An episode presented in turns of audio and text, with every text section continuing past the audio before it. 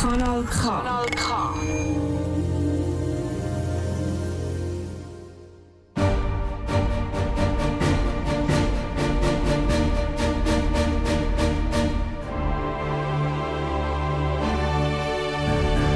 Recht im Alltag mit Irene. Heutiges, Kompetent, praxisorientiert, wissenswert. heutiges Thema dein Arbeitsvertrag. Es ist Samstag, es ist 5 Uhr und ihr hört die Sendung Recht im Alltag mit Irene Carusos. Wir senden heute live aus dem Studio 1 bei Kanal K in Aarau. Viele von euch haben einen Arbeitsvertrag oder hatten mal einen oder werden einen Arbeitsvertrag abschließen. Es gibt zahlreiche Arten von Verträgen. Der Arbeitsvertrag ist einer der wichtigsten Verträge, den ihr abschließt. Bei uns im Studio begrüße ich ganz herzlich George, den ihr bereits kennt aus früheren Sendungen. George, hast du einen Arbeitsvertrag? Hallo Irene, hallo liebe Hörer und Hörerinnen. Ja, ich habe einen Arbeitsvertrag. Somit bist du, wie viele andere auch, Arbeitnehmer. Dein Arbeitsvertrag prägt deinen Alltag. Er gewährleistet dir deine soziale Sicherheit. Der Arbeitsvertrag liefert dir auch eine gewisse Lebensqualität. Als Arbeitnehmer bekommst du für deine Arbeit Lohn. Was ist für dich ein guter Arbeitsvertrag, George? Ein guter Arbeitsvertrag. Lass mich mal überlegen. Die Tätigkeit soll mir natürlich entsprechen.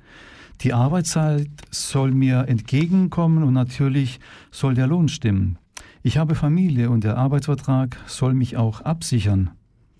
Wenn ihr einen Arbeitsvertrag überprüft, der euch unterbreitet wurde, dann genügt es nicht, wenn ihr bloß vergleicht, ob das neue Lohnangebot besser sei als der bisherige Lohn. Es gibt noch viele andere Aspekte, auf die zu achten ist. Entspricht der Arbeitsinhalt oder wie George schon erwähnt hat, die Arbeitszeit euren Bedürfnissen? Ist die Lohnfortzahlung bei Krankheit fortschrittlich geregelt? Der Arbeitsvertrag muss natürlich den gesetzlichen Bestimmungen entsprechen. Das klingt selbstverständlich. Ich habe jedoch in meiner Tätigkeit als Anwältin schon viele mangelhafte Arbeitsverträge von Klienten und Klientinnen angetroffen. Deshalb ist Vorsicht angebracht, bevor ihr eure Unterschrift unter einen Arbeitsvertrag setzt. Irene, ein Hörer möchte wissen, ob ein Arbeitsvertrag auch mündlich abgeschlossen werden kann. Es gibt privatrechtliche Arbeitsverträge und es gibt öffentlich-rechtliche Arbeitsverträge. Wir reden heute über den privatrechtlichen Arbeitsvertrag auf Grundlage des OR, also des Schweizerischen Obligationenrechts. Dieser Arbeitsvertrag hat auch Gültigkeit, wenn er nur mündlich abgeschlossen wird. Aber aufgepasst!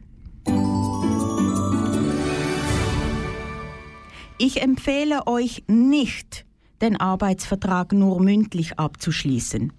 Wenn nämlich danach Auseinandersetzungen entstehen, werdet ihr mit einem mündlichen Arbeitsvertrag in Beweisnot geraten. Daher ist Schriftform dringend empfohlen. Irene, nun habe ich eine Frage von Daniela, einer Hörerin von uns. Sie steht bald vor Abschluss eines Arbeitsvertrages und hat keine Erfahrungen mit Arbeitsverträgen.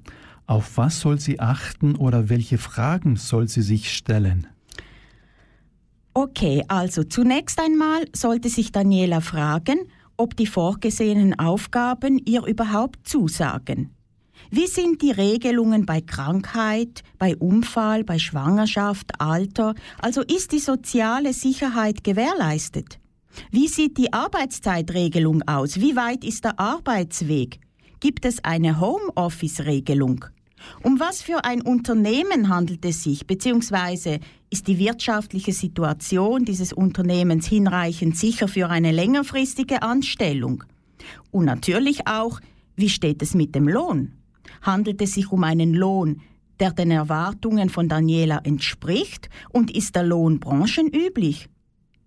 Ja, die Antworten auf diese Fragen sind natürlich nicht alle ganz einfach. Es ist aber schon wichtig, dass ihr diese Fragenvorgänge zumindest einigermaßen klärt. Sind im Arbeitsvertrag immer alle Rechte und Pflichten festgehalten? Nein, in einem Arbeitsvertrag sind nicht alle Rechte und Pflichten enthalten. Es gibt weitere Grundlagen, auf die sich euer Arbeitsvertrag stützt. Wir reden, wie erwähnt, vom privatrechtlichen Arbeitsvertrag. Dann gilt das Obligationenrecht. Und sobald einige Regelungen in eurem Vertrag fehlen, dann kommen automatisch die Bestimmungen des OR, also des Obligationenrechts, zum Zug. Dann gibt es das Arbeitsgesetz. Dort findet sich insbesondere der Gesundheitsschutz der Arbeitnehmer und Arbeitnehmerinnen. Das heißt, dort finden sich Bestimmungen betreffend Arbeitszeit, betreffend Ruhezeit. Es finden sich Sonderschutzregelungen für Schwangere und stillende Mütter und auch für Jugendliche. Und das Personalreglement, oder? Genau. In vielen Unternehmen gibt es nebst dem Einzelarbeitsvertrag auch ein Personalreglement. Das bedeutet, dieses Personalreglement gilt dann nicht nur für dich, George, sondern für alle Arbeitnehmer und Arbeitnehmerinnen des Unternehmens. Der Arbeitgeber oder die Arbeitgeberin ist aber nicht verpflichtet, ein Personalreglement zu führen. In größeren und mittleren Unternehmen ist das Personalreglement aber oft anzutreffen. Um die Anstellungsbedingungen für alle Mitarbeitenden des Unternehmens zu vereinheitlichen, ist ein Personalreglement durchaus sinnvoll. Dort kann Arbeitszeit geregelt sein, das Lohnsystem, die Kündigungsfristen. Aber aufgepasst! Bevor ihr einen Arbeitsvertrag unterzeichnet, verlangt immer auch, dass ihr das Personalreglement lesen dürft. Denn das Personalreglement ist, sofern dies im Arbeitsvertrag so vermerkt ist, sogenannter integrierender Bestandteil des Arbeitsvertrages, so dass es eben auch für euch gilt, wenn ihr den Arbeitsvertrag unterzeichnet. Und dann gibt es den GAV, das heißt den Gesamtarbeitsvertrag. Davon habt ihr sicherlich auch schon gehört. Den GAV gibt es in zahlreichen Branchen. Der GAV ist etwas Gutes, oder? Der GAV wird zwischen Arbeitnehmer- und Arbeitgeberverbänden, also zwischen den sogenannten Sozialpartnern, verhandelt und in der Regel auch für mehrere Jahre abgeschlossen. Und im GAV finden sich Regelungen, die besser und großzügiger sind als die gesetzlichen Bestimmungen. Der GAV enthaltet somit mehr als das Minimum der Arbeitsbedingungen.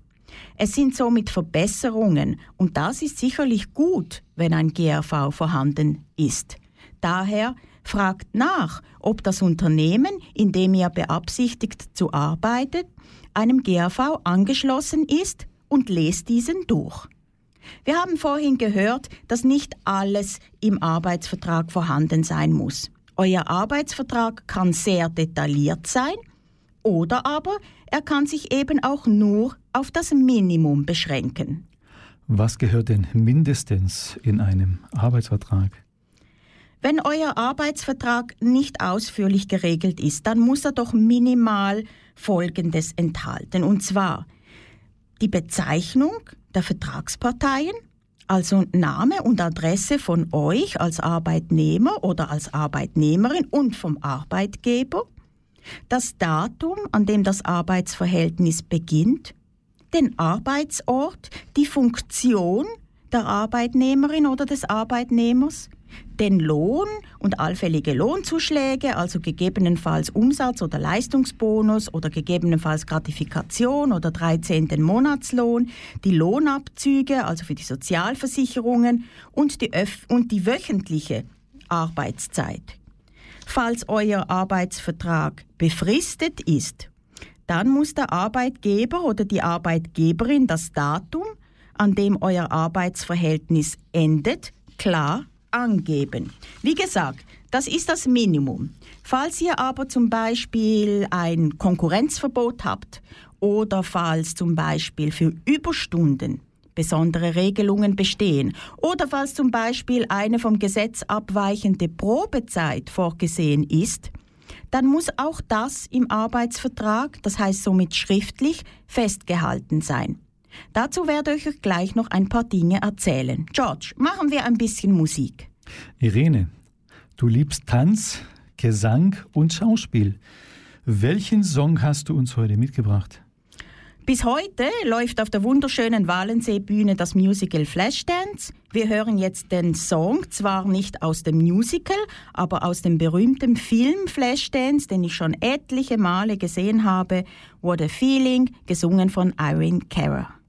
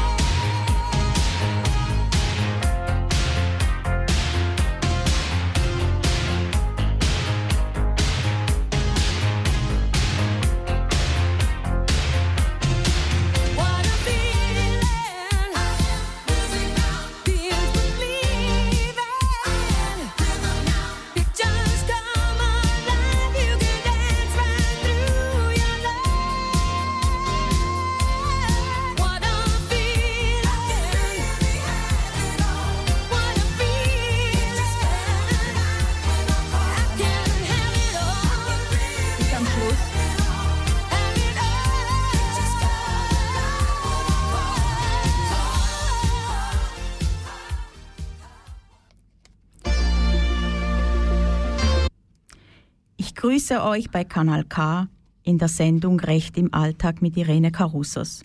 Unser heutiges Thema ist Dein Arbeitsvertrag. Mit dabei ist auch unser lieber George. Was ist sonst noch zu beachten beim Abschluss eines Arbeitsvertrages?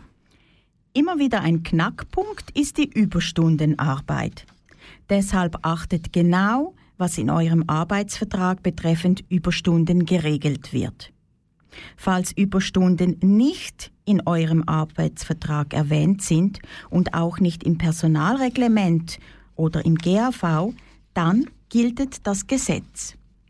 Es erfordert einen Ausgleich der Überstunden. Gemäß Obligationenrecht ist der Arbeitgeber oder die Arbeitgeberin verpflichtet, für geleistete Überstunden Lohn zu entrichten, wobei ein Zuschlag von mindestens 25 Prozent zum Normallohn bezahlt werden muss. Anstelle der Auszahlung von Lohn besteht mit Zustimmung der Arbeitnehmerin oder des Arbeitnehmers zudem auch die Möglichkeit, Überstundenarbeit durch Freizeit von mindestens gleicher Dauer auszugleichen. Es ist aber gesetzlich zulässig, dass, sofern dies schriftlich festgehalten wird, von dieser Regelung abgewichen wird. Zum Beispiel ist es möglich, dass allfällige Überstunden bereits im Lohn inbegriffen sind oder dass nur ausschließliche Kompensation von Überstunden durch Freizeit gewährt wird. Es kann auch schriftlich vereinbart werden, dass die Überstunden ohne Zuschlag entschädigt werden oder mit einem Zuschlag von weniger als 25 Prozent. Das gilt für die Überstundenarbeit. Die Überzeitarbeit, das ist etwas anderes. Die Überzeitarbeit ist im Arbeitsgesetz geregelt. Vertragliche Abmachungen, die euch als Arbeitnehmer oder als Arbeitnehmerin schlechter stellen, sind hier nicht erlaubt. Wenn ihr mehr über die Unterscheidung zwischen Überstundenarbeit und Überzeitarbeit oder über weitere Rechtsthemen erfahren möchtet, dann hört in meine früheren Sendungen hinein.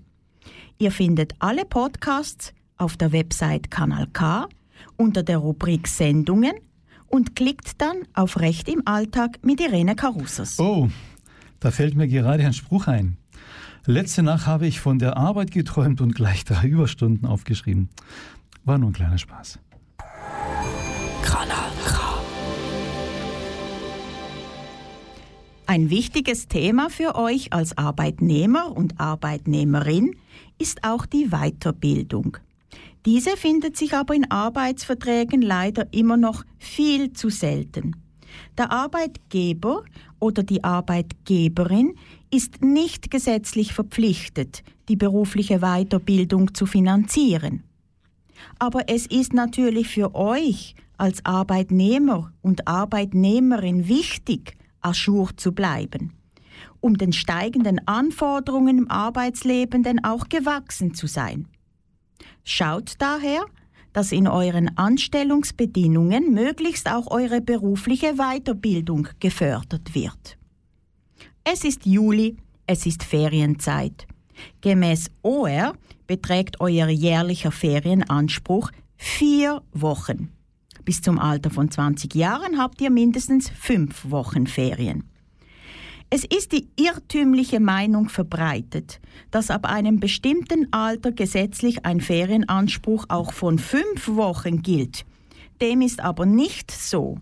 Gesetzlicher Anspruch sind vier Wochen. Es ist aber üblich, dass im Arbeitsvertrag oder im GAV zum Beispiel ab dem 50. Altersjahr fünf Wochen und später zum Beispiel ab 60 Jahren sechs Wochen Ferien gewährt werden. Also schaut auch da, wie das in eurem Arbeitsvertrag, Personalreglement oder GAV geregelt ist. Ein Hörer von uns hat noch eine Frage. Er hat einen Arbeitsvertrag bekommen und dort steht ein Konkurrenzverbot drin. Nun weiß er nicht, ob er den Vertrag unterzeichnen soll. Das ist ein wichtiger Punkt und über das Konkurrenzverbot könnte ich also wirklich eine ganze Sendung füllen. Denn es gibt immer wieder große Streitigkeiten über das Konkurrenzverbot. Meist eben erst nach Auflösung des Arbeitsverhältnisses, denn bei Vertragsabschluss achten eben viele nicht auf dieses Verbot und sie bekommen es dann zu einem späteren Zeitpunkt sehr zu spüren. Das Konkurrenzverbot verbietet den Arbeitnehmer oder der Arbeitnehmerin nach Verlassen der Stelle der früheren Arbeit, den früheren Arbeitgeber zu konkurrenzieren, oder? Ja, genau, George. Es ist so, wie du das sagst. Und zwar, du kannst dir vorstellen, dass da natürlich ein Spannungsfeld entsteht zwischen dem geschäftlichen Geheimhaltungsinteresse des Arbeitgebers oder der Arbeitgeberin und der beruflichen Entfaltungsfreiheit des Arbeitnehmers oder der Arbeitnehmerin und des marktwirtschaftlichen Wettbewerbs. Daher solltet ihr sehr genau überlegen und die Regelung genau prüfen, bevor ihr die vertragliche Regelung eines Konkurrenzverbotes unterzeichnet. Ein Konkurrenzverbot setzt voraus, dass ihr in eurer Funktion Einblick in den Kundenkreis und in Geschäftsgeheimnisse oder Fabrikationsgeheimnisse habt. Das Gesetz sagt, das Konkurrenzverbot muss räumlich und zeitlich beschränkt sein. Und es darf nicht wie ein Berufsverbot sein. Verlangt vom Arbeitgeber oder von der Arbeitgeberin zumindest, dass ihr als Gegenleistung für das Konkurrenzverbot eine sogenannte Karenzentschädigung bekommt. Das ist der Lohnausfall, der durch das Konkurrenzverbot entsteht während der Geltungsdauer des Konkurrenzverbotes. Wenn das Konkurrenzverbot zulässig ist und ihr dagegen verstößt, können euch hohe Konventionalstrafen drohen. Daher achtet vor Abschluss des Arbeitsvertrages, dass wenn euer Arbeitgeber oder eure Arbeitgeberin unbedingt eine Konkurrenzklausel im Vertrag haben will, dass diese für euch zumutbar ist. Am besten, ihr lasst euch diesbezüglich vorgängig juristisch beraten. Kanal K. Richtig gutes Radio. An dieser Stelle lasst mich, und das gilt für jede dieser Sendungen, einen Disclaimer anbringen.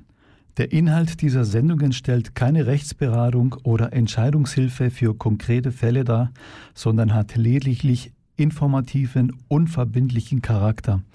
Insbesondere die persönliche juristische Beratung wird dadurch nicht ersetzt. Jegliche Haftung wird abgelehnt. Vorsicht ist auch angebracht, wenn ihr einen unverhältnismäßig tiefen Grundlohn offeriert bekommt und dafür hohe Provisionen in Aussicht gestellt werden.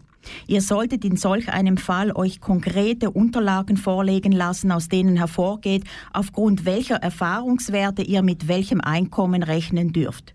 Nicht selten kommt es nämlich vor, dass das Einkommen verlockend scheint, aber dann doch aufgrund von nicht erzielten Provisionen kein existenzsicherndes Einkommen erreicht werden kann.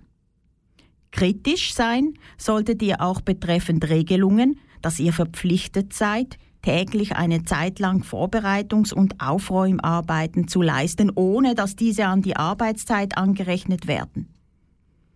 Achtet darauf, dass euer Arbeitgeber oder eure Arbeitgeberin eine betriebliche Krankentaggeldversicherung abgeschlossen hat, damit ihr, falls ihr für längere Zeit krank werdet, bis maximal zwei Jahre abgesichert seid. Denn der gesetzliche Lohnanspruch bei unverschuldeten Arbeitsverhinderungen ist abhängig von der Anstellungsdauer und dauert wesentlich kürzer als mit einer Krankentaggeldversicherung. Der Lohn ist immer ein heikles Thema. Schaut bereits beim Vorstellungsgespräch, dass ihr gut vorbereitet seid. Überlegt euch vorgängig, wie viel Lohn ihr verlangen werdet und ob dieser Lohn denn auch gerechtfertigt ist.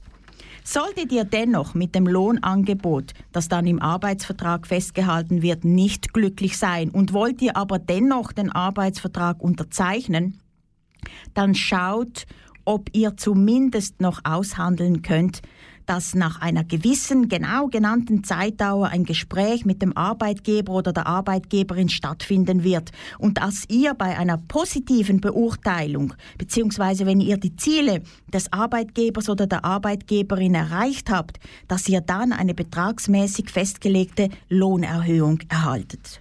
Unsere Hörerin Renate möchte Folgendes wissen. In ihrem Vertrag steht, dass sie eine Probezeit von drei Monaten hat. Sie findet das sehr lang.